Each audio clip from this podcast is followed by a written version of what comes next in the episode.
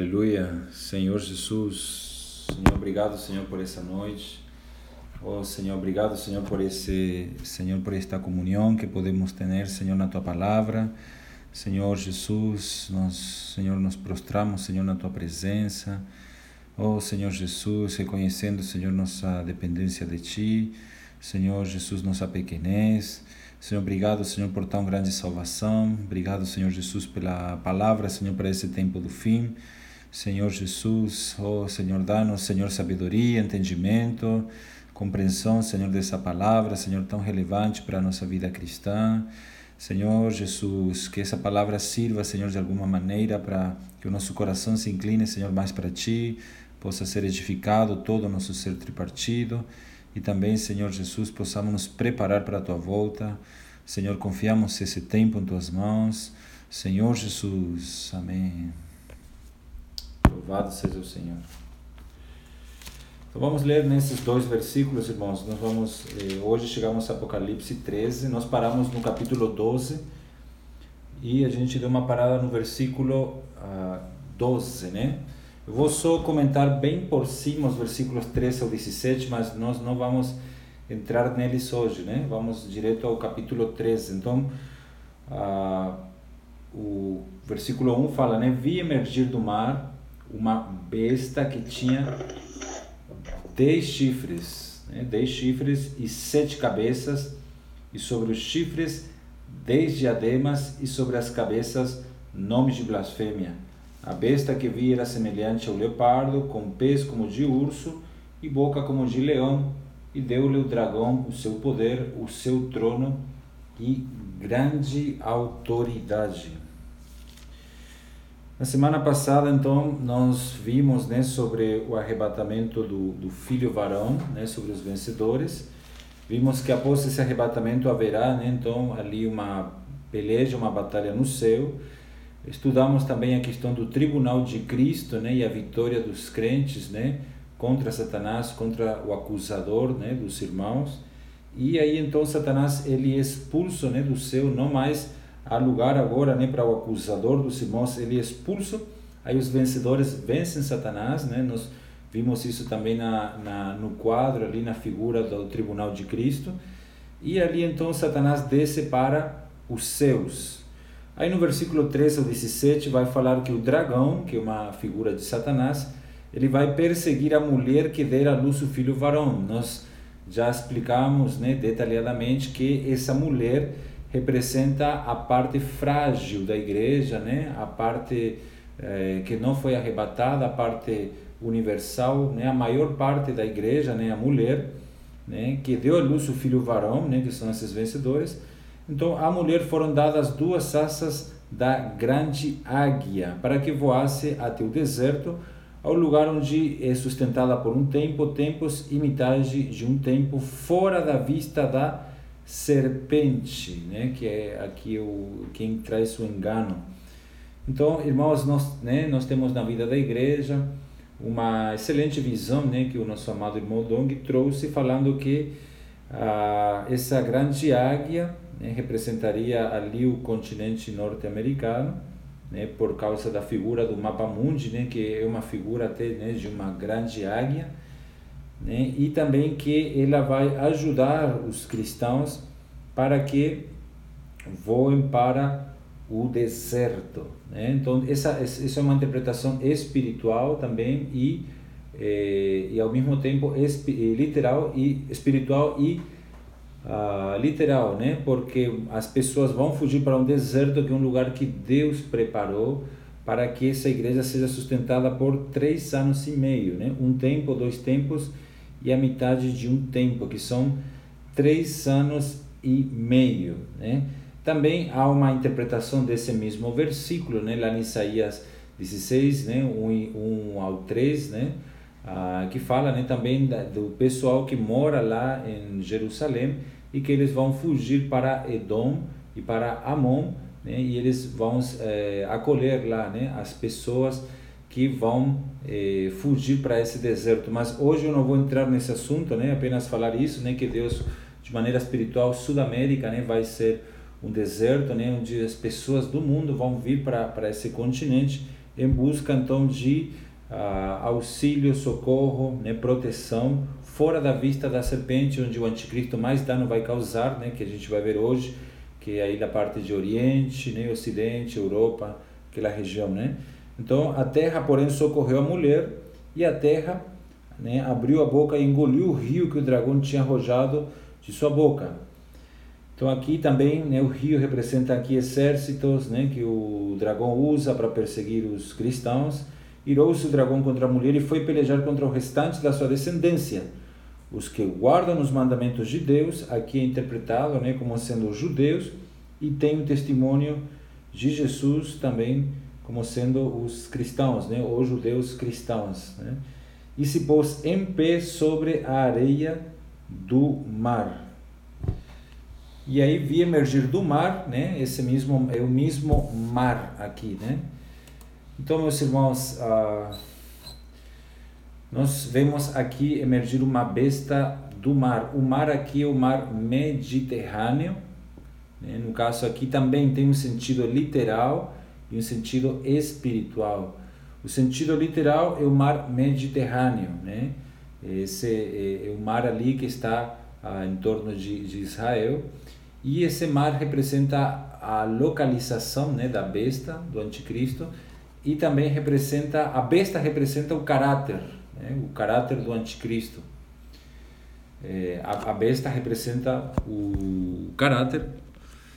Só um instantinho, estão pedindo aqui mandar o, o link né, para o irmão que não está no, no nosso grupo de estudo. Amém, Senhor Jesus.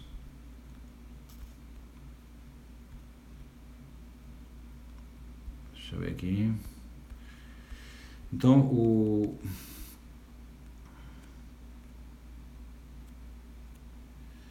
Pronto. Aleluia. Então, Santos, uh, o mar vai representar a localização né, desse anticristo e a besta também representa o caráter dele que nós vamos ver hoje, né? Espiritualmente falando, o mar na Bíblia representa as nações do mundo gentio, né? no caso, no sentido espiritual.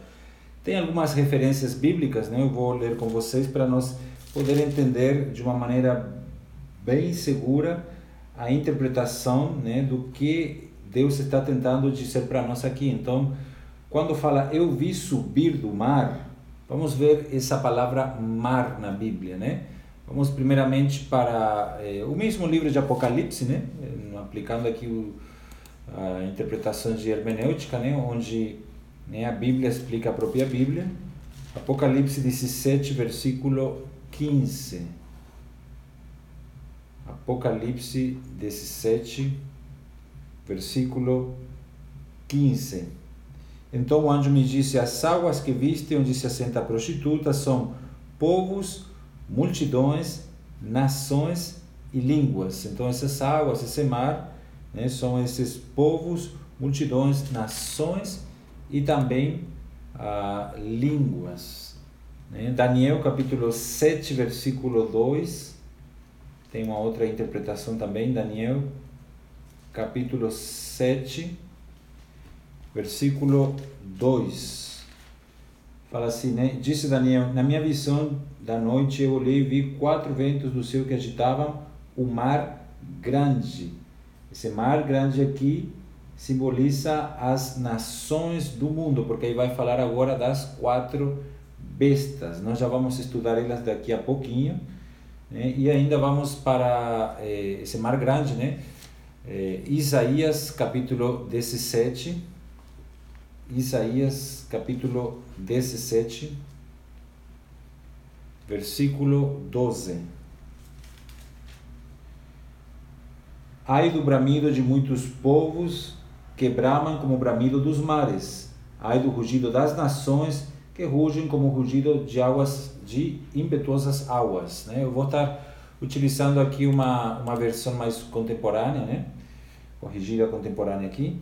Então, Santos, esse bramido de mares representa rugido das nações. Então nós interpretamos dessa maneira, né, que essa besta que sobe do mar, né, ela então, o mar representa o mundo gentio, né? E a, a terra na Bíblia representa, por um lado, também os, judeus e o mar, os gentios. Né? A terra de Jerusalém e o mar representa os gentios. E essa besta, irmãos, besta aqui fala: Eu vi subir do mar uma besta. Que significa besta? Besta não é a primeira vez que aparece aqui, já apareceu no Apocalipse capítulo 11 e também em Daniel capítulo 7. Então, para nós pegar a melhor interpretação, precisamos seguir esse princípio, né? como a Bíblia mesma nos dá o, o significado das palavras. Né? Então, besta, vamos para Daniel novamente, capítulo 7. Daniel, capítulo 7. E ali vemos quatro grandes bestas, né? Então, besta, vamos ver que vai representar o império, por um lado, mas também uma pessoa. Primeiramente, vamos interpretá-la como sendo um império. No caso aqui vai ser é, o Império Romano, de Roma. Então vamos lá, Daniel capítulo 7, versículo 2. Daniel capítulo 7, versículo 2. Fala assim, né? Disse Daniel, na minha visão da noite eu olhei e vi que os quatro ventos do céu agitavam o mar grande.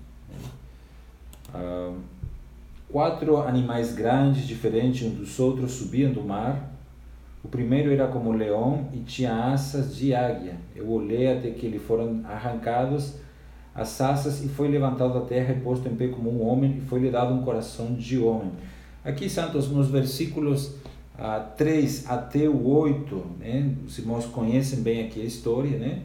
Aqui é apresentado um quadro de uma grande visão de quatro bestas, quatro animais terríveis, né? E esses animais grandes aqui, diferentes uns dos outros, são impérios, são quatro bestas, quatro impérios.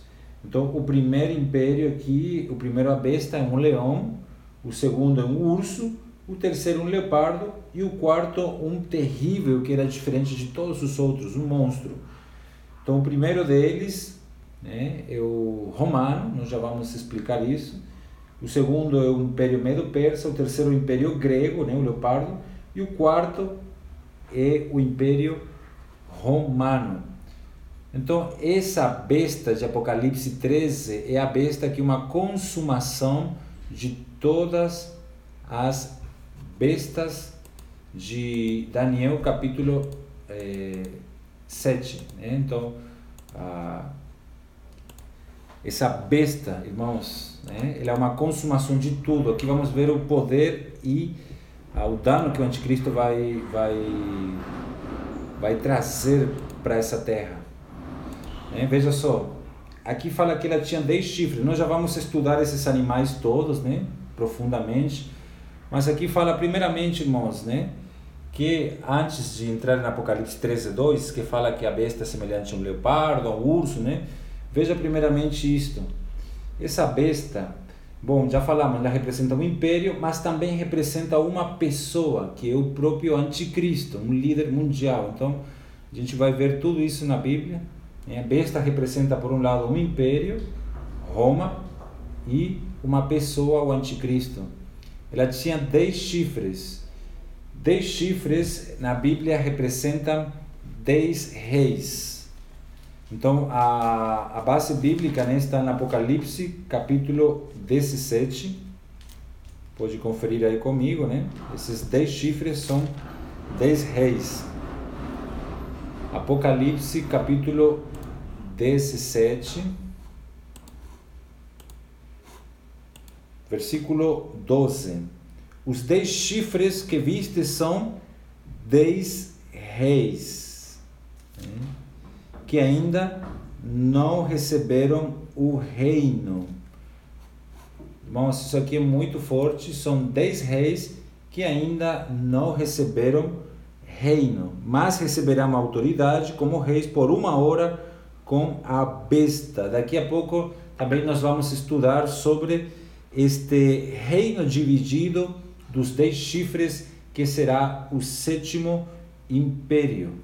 Né? É algo que está sendo planejado muito bem, né? A questão do mundo, né? Que eu coloquei lá no lá no um artigo, né? Lá no nosso grupo. Né? Vou até compartilhar a tela aqui com vocês, né? Sobre essa questão do, do dos 10 chifres. Vou compartilhar aqui um artigo com vocês. Vou ler, né? Veja só, aqui fala o seguinte, não sei se já dá para assistir a tela. Vocês estão tá, acompanhando aí? Veja só, Santos. Ah, aqui fala do mundo dividido em 10 regiões. Né? Fala sobre o Clube de Roma. Né? O Clube de Roma é uma organização não governamental cujos membros são presidentes e ex-presidentes das nações.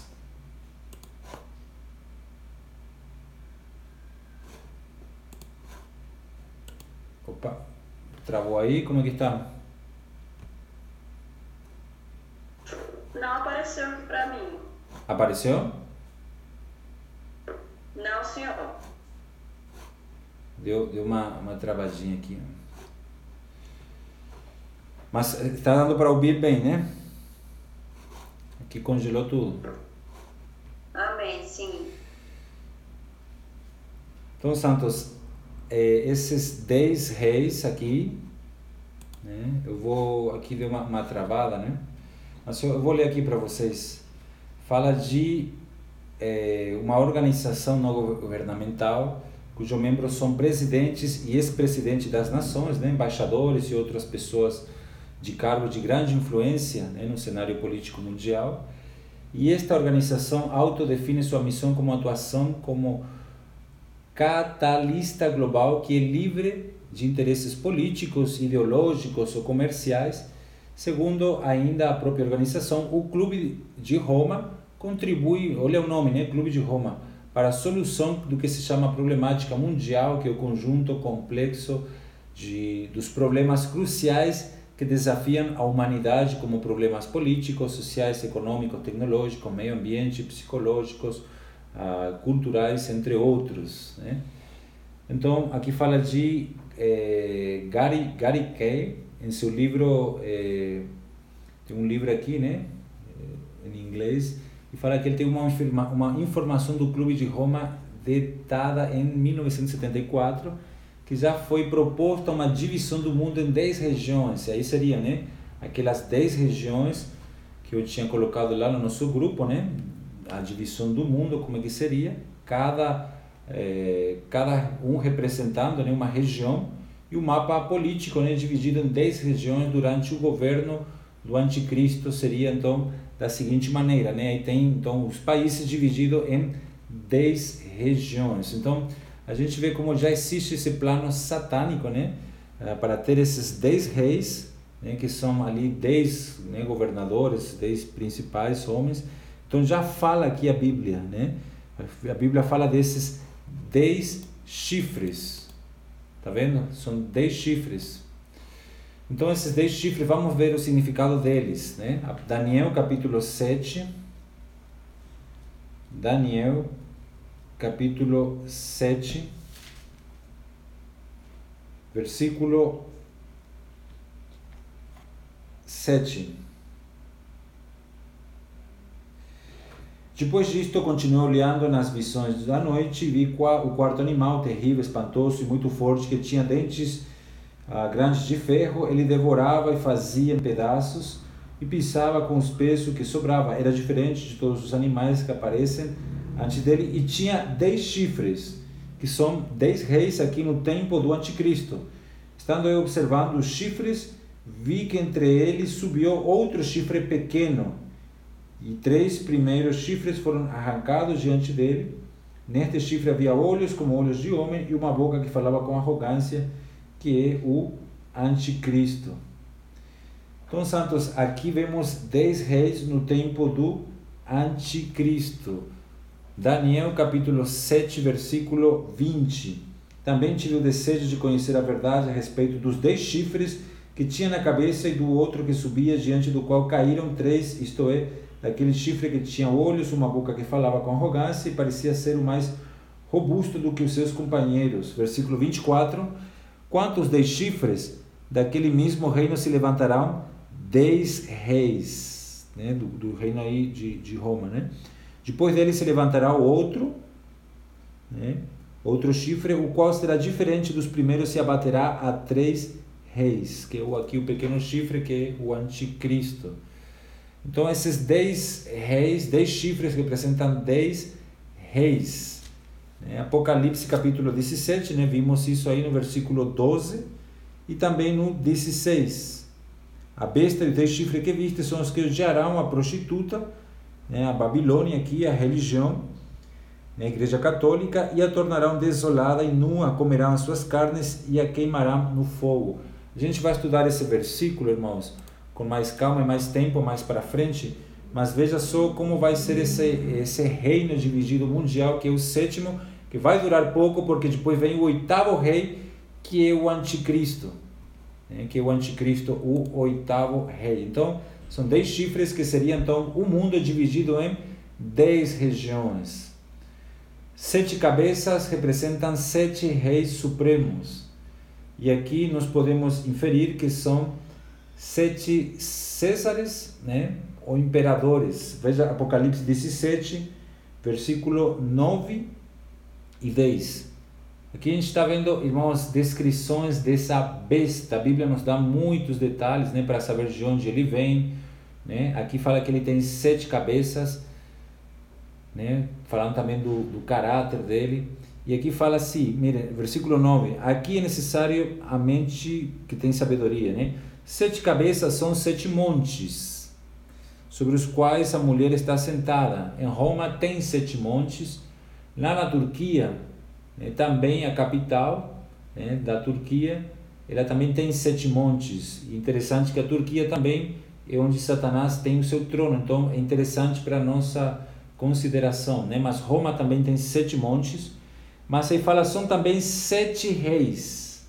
Cinco já caíram um existe e o outro ainda não é chegado. Então, no, no tempo de João, irmãos, uh, os reis, né, eram os, os imperadores, né, chamados de reis, cinco já tinham caído.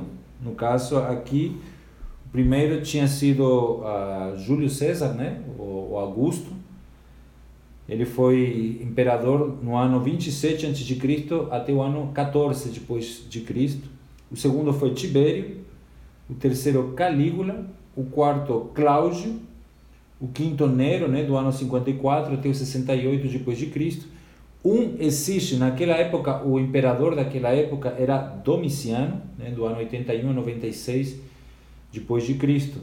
E o sétimo seria então o anticristo, né, o anticristo com seu reino ah, mundial, né, como sendo aquela besta, né, como aquele reino, é, aquele aspecto de, do reino dividido, né, o anticristo só que governando de uma maneira pacífica e boa. E o oitavo seria o anticristo, então, quebrando aquela aliança de três anos e meio, nos três anos e meio, né, como está descrito lá em Daniel capítulo 9. Né? Aí seria então o oitavo, uh, o oitavo rei. Por outro lado, também há uma outra interpretação muito válida também, que é a seguinte, uh, aplicando no mesmo princípio de impérios, né? cinco já caíram no caso, o quinto seria o grego, o quarto império seria o império persa. São impérios que, que a Bíblia eh, relata né, que existiram. O quinto é o grego, o, o, o quinto é antes do sexto. O sexto era o de Roma, né, o que reinava naquela época, o Império Romano. O quinto, né, o Império ah, ah, grego. O quarto, o Império persa. O terceiro, o Império babilônico o segundo, o Império Assírio, e o primeiro império né, que, que a Bíblia relata é o Império do Egito. Né? Também se pode interpretar dessa maneira. Por isso a gente não pode nunca se afirmar, afirmar o Apocalipse 100%. Né? né? Tem muitos estudosos né, que procuram assim, a interpretação adequada desses versículos, então eu estou apresentando essas duas maneiras, né? Ah, como sendo impérios ou também pessoas, né? sendo um César. Então, o sexto já existe, né, que é o, o romano naquela época. Outro ainda não é chegado, que é o do 13.3, Apocalipse 13.3, né, que fala... Então, vi uma de suas cabeças como golpeada de morte, mas a sua chaga mortal foi curada, né? e toda a terra se maravilhou seguindo a besta. Então, esse que ainda não, não é chegado ah, seria o reino dividido, que ainda não recebeu o reino, mas que vai receber autoridade para governar então o mundo dividir em dez regiões, tá? E aí por uma hora, ou seja, vai ser por pouco tempo, né? Talvez então seja nesses três anos e meio. Estes têm o mesmo propósito e entregarão o seu poder e autoridade à besta. Então a besta, né, que seria esse líder, também por isso tem essa dupla interpretação, né, como sendo um império, mas também sendo dez reinos, dez reis, né, pessoas mesmo, né. Então, santos, uh, aqui vemos, né, versículo 10, 11, a besta que já que era já não é, é o oitavo rei, pertence ao sete e vai à sua destruição. Está vendo detalhes sobre quem pode ser o anticristo. Então essas sete cabeças representam sete Césares. Se for dessa maneira, irmãos, a interpretação né, que o nosso irmão lhe fala né, no estudo Vida é que esse anticristo, né, essa besta, ela já não é, é o oitavo rei, ou seja, né, pertence aos sete e vai à sua destruição. Aqui fala que esse anticristo vem como sendo uma pessoa com o espírito do quinto, que seria o César Nero, que foi o que perseguiu os cristãos com mais intensidade, né, mais dano fez, e o corpo do sétimo. Né? Então vai ter o sétimo, a sétima besta, né? seria o anticristo, aquele líder num corpo bom, ele morre e ele ressuscita no mesmo corpo, porém com outro espírito que seria o espírito do César Nero, né? Até porque o nome do, do Nero coincide também com o número e o nome da besta de Apocalipse 13, 17, que a gente vai ver isso também mais na frente. Isso apenas, irmãos, é uma né, interpretação, tá? Mas tem, tem outras também interpretações, né? Desse, dessa, desse, desse líder, né? Dessa besta. Vamos ver, a gente, a gente apenas estamos, nós apenas estamos no versículo 1, então à medida que nós vamos avançando, mais luz vai vindo sobre nós. Por isso a gente está vendo cada frase, cada palavra. Nós já vimos o que? Que esse anticristo vem do mar, vem do mundo gentio, né? Vimos que eh, a besta representa império, mas também uma pessoa, porque tem versículos que vai mostrar isso, né? Vou mostrar mais na frente para vocês. E vimos que besta também representa o caráter, né, desse anticristo. Chifres, tem chifres representam dez, dez reis que vão cooperar com ele, né, que são os, os reis do mundo, os senhores do mundo, né, que nós somos eleitos né, pelo povo, pela sociedade, e as cabeças representam, então, aqui, aqui fala no Apocalipse 17 que as cabeças são reis, césares ou imperadores, né, que é o que é naquela época, um rei supremo no caso, né? Aí sobre os chifres, dez diademas, né, que são coroas reais. Sobre as cabeças, nomes de blasfêmia, né, ou seja, são aqueles que se exaltam a si mesmo e rebaixam a Deus. E agora vamos ao versículo 2, que temos muitos mais detalhes. Né? Então, hoje nós vamos concluir só no versículo 2, tá? porque é muita informação, é muita coisa né, para estudar Apocalipse 13 né, sobre a pessoa né, e a obra do Anticristo. Então aqui nos fala que a besta que vi é semelhante ao leopardo. O que significa isso? Leopardo representa o império grego da Grécia, por isso que né, os grandes eruditos ah, eles eh, eh, concordam né, que o, esse anticristo, né, esse líder será grego, né? Leopardo representa o império grego que hoje permanece, né, que é a Grécia. Daniel capítulo 7, versículo 6. Fala assim, né? Depois disso, continuei olhando e vi outro animal semelhante a um leopardo. E tinha quatro asas de ave nas costas. Este animal tinha quatro cabeças e foi-lhe dado domínio. Então, santos, ah, esse animal aqui, leopardo, né, a Grécia, fala que tinha quatro asas, representa a expansão rápida do império do Alexandre o Grande, né, que foi um dos maiores conquistadores, né, e ele conquistou o mundo praticamente em 13 anos, com uma velocidade incrível. Né? Então, o leopardo representa velocidade e crueldade. Então, Alexandre o Grande era né, também muito cruel, assim como será o anticristo, né?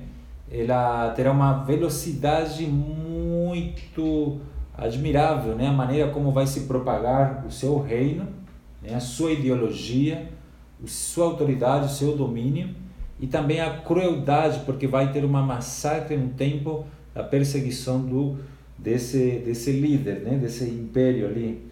Então quatro é o número do mundo, né? Tinha quatro asas de ave nas costas. Então fala do alcance ao mundo todo. Então em 13 anos Alexandre o Grande conquistou o mundo. E este animal tinha quatro cabeças, né? Quatro reis supremos, quatro generais e foi-lhe dado domínio. Então o leopardo também tem um significado espiritual na Bíblia, né? Leopardo, vamos para Jeremias 13, 23. Jeremias, capítulo 13, versículo 23. Jeremias 13, 23. Encontraram? Eu estou lendo aqui uma versão revista Almeida contemporânea, né? Talvez está um pouquinho diferente para de vocês.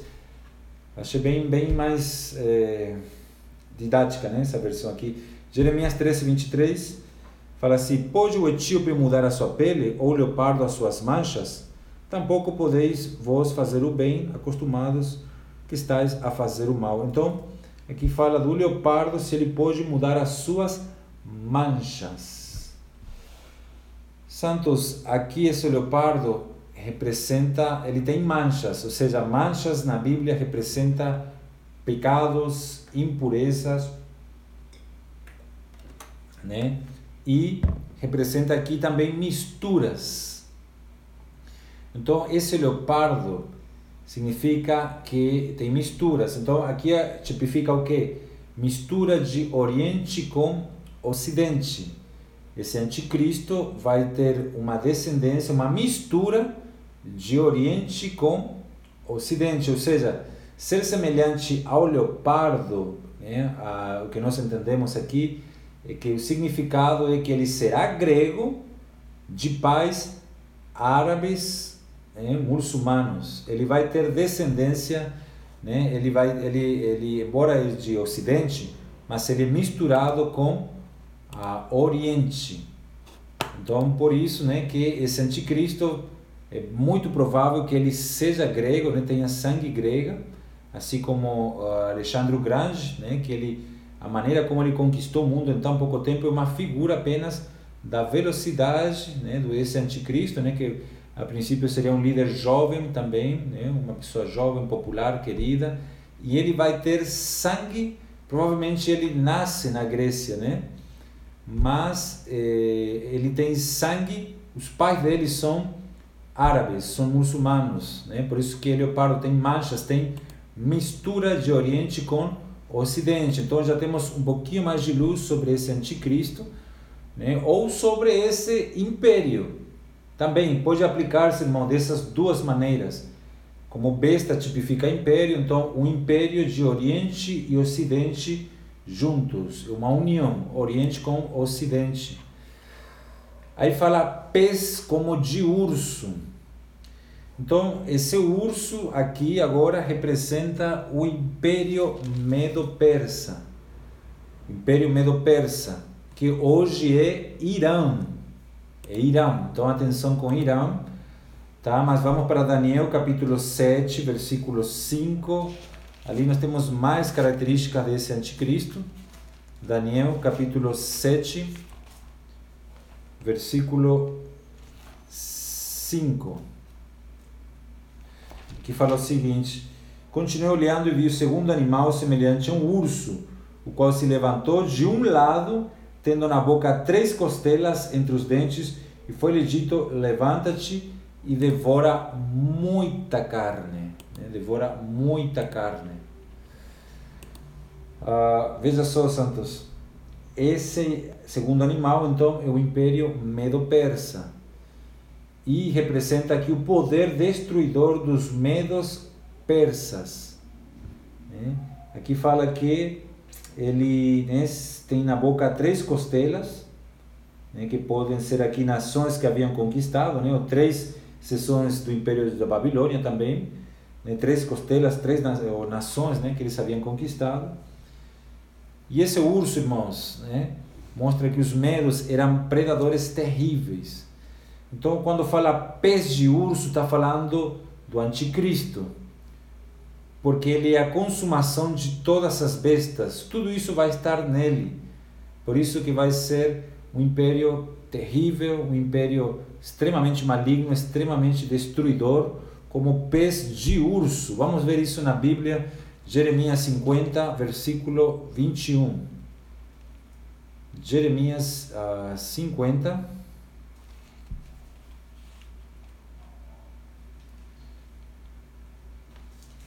versículo 21, sob a espada né, contra a terra de Meretaim, Meretaim sobe contra ela e contra os moradores de Pecoge, assola inteiramente, destrói tudo após ele, diz o Senhor, e faz conforme tudo o que te mandei. Versículo 22, eu não vou ler por causa do tempo, mas irmãos, leem 22 até o 32. Ali fala, irmãos, sobre o, a vinda do império medo-persa, né? Essa porção de Jeremias, capítulo 50, né? versículo 21 ao 32. Eu não vou ler por causa do tempo, mas os irmãos leem. Agora, tem uma porção que eu quero ler com vocês que fala sobre o poder predador dos medos persas na figura do anticristo, do império do anticristo, que é Isaías 13, versículo 17 e 18. Vamos lá? Isaías 13, aí, mas podem ler depois Jeremias 50, né, para enriquecer mais aí para estudo pessoal de vocês, né? aquela porção de Jeremias 50, 21 ao 32, mas vamos analisar aqui eh, eh Isaías 13, versículo 17 e 18. Isaías capítulo 13, versículo 17 e 18, fala assim: Veja, eu despertarei contra eles os medos, que não farão caso da prata, tampouco desejarão o ouro, os seus arcos despedaçarão os jovens, e eles não terão misericórdia do fruto do ventre, o seu olho não poupará as uh, crianças. Então eu queria explicar um pouquinho esse versículo, né? Seus olhos não pouparão as crianças, não se compadecerão do fruto do ventre, matarão os jovens. É claro, irmãos, que aqui está fal falando uma palavra profética para o tempo do fim, para o império do anticristo, porque ele tem pés como de urso, que são os medos persas. Então, primeiramente se aplica no tempo histórico, né, no tempo literal, e espiritualmente também se aplica para esse tempo. Veja só, aqui, Santos, vemos eh, a resposta para a pergunta né, que eu tinha feito para os irmãos, se na grande tribulação vai ter ou não crianças. Né? E a resposta que eu mostro aqui é que sim, vai ter crianças, né? Aqui fala que vai ter jovens, né? E fala do fruto do ventre também. Por isso que ai daqueles dias, irmãos, né? Ai daqueles dias. Aqui, irmãos, fala que vai ter crianças na grande tribulação, né? Por causa do juízo de Deus, assim como houve crianças também quando Deus julgou o mundo no tempo de Noé, né? E com dilúvio e também quando Deus mandou destruir Sodoma e Gomorra, houve ali crianças. Agora, as crianças que têm pais mais cristãos, irmãos, pode ser que então que elas sejam poupadas e guardadas, né? Porque elas são santificadas. Mas as crianças de pais ímpios, incrédulos, eh, aqui fala também que não vai haver piedade na perseguição do anticristo contra todos aqueles que não vão adorá-lo, não vão se submeter ao seu reino e isso inclui jovens e crianças. Né? Eles não farão caso da prata, não desejarão o ouro. Né? Prata representa a redenção de Cristo, ouro, a, a natureza e vida de Deus. O seu arco despedaçarão os jovens. Então, essas são as pisadas de urso. Né? Ah, o urso, quando ele vê uma presa, ele mata, ele destrói, ele acaba. Então, os que não adoram a besta, quem são as presas do urso? Todos os que não adoram a besta. Vamos ver eh, 2 Reis 2, 24. 2 Reis 2, 24. Aqui fala o seguinte: virando eles para trás, viu-os e os amaldiçoou em nome do Senhor. Então duas ursas saíram do bosque e despedaçaram 42 daqueles meninos. Esse é o versículo que eu uso né, para poder provar, né, no caso, a mensagem da Bíblia, a profecia do tempo do fim. Notemos bem palavras que repetem aqui que tem na Apocalipse 13. A palavra ursos e a palavra 42, né, que é o tempo de três anos e meio, 42 meses. Então aqui fala, né? Ursos saíram do bosque. Bosque na Bíblia também não é algo positivo, né? Uh, bosque nunca é utilizado né, para algo positivo algo divino. Né? Uh, jardim, sim, mas bosque não. Né? Representa aí mesmo do, do mundo. E despedaçaram 42 daqueles meninos. 42, né? que é o número que dura a grande tribulação. 42 daqueles meninos. Então, esse império, irmãos, do anticristo vai ser vai causar muito estrago, vai trazer muito dano, incluindo jovens, adolescentes né, e crianças. E esse urso a gente vê que tem dois lados. Né? Ele vira de um lado para outro, que são os medos e persas. E no Novo Testamento, então, Apocalipse 13, 5, né? vamos ver, confirmar isso. Apocalipse capítulo 13, versículo 5 ao 7. Foi-lhe dada uma boca que proferia arrogâncias e blasfêmias e autoridade para agir 42 meses. Está vendo, irmãos? E lá em Reis fala do urso que ataca 42 meninos, né?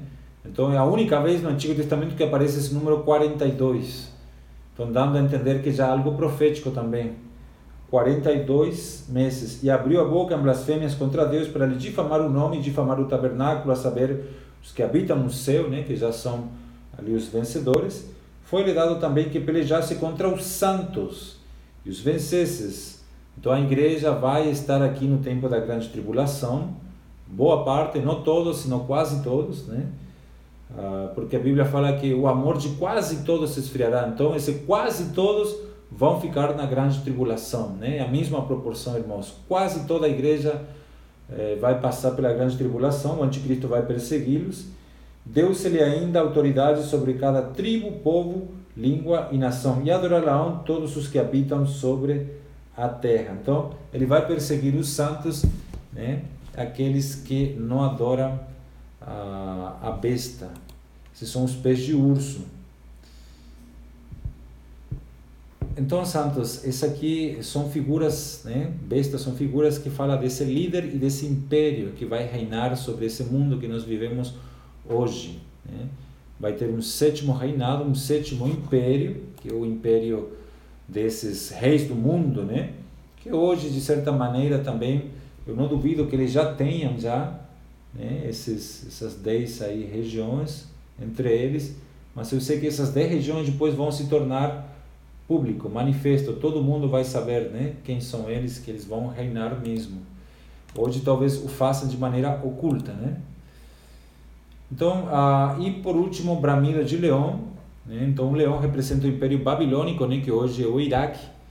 E leão na Bíblia, né? como urso, também destroça as pessoas, devora, né? destrói as pessoas, arrebenta, come. Leão tem um significado também, né? você pode ver alguns versículos, Deuteronômio 28, 50. Deuteronômio 28, 50 nação feroz de aparência, que não terá respeito pelo velho nem compaixão do moço. Então os velhos também não vão ser poupados, né, por causa desses leões. É, Jeremias 4, versículo 7. Jeremias capítulo 4, versículo 7. Já um leão subiu da sua ramada, um destruidor das nações. Então, boca como leão, é um destruidor das nações. Se pôs em marcha, ele já partiu, saiu do seu lugar para fazer da terra uma desolação, irmãos. Uma desolação. A fim de que as tuas cidades sejam destruídas e ninguém neles habite. Por isso, cingi-vos de pano e saco, lamentai o vai, pois o ardor da ira do Senhor no tempo do fim, né, não se desviou de nós.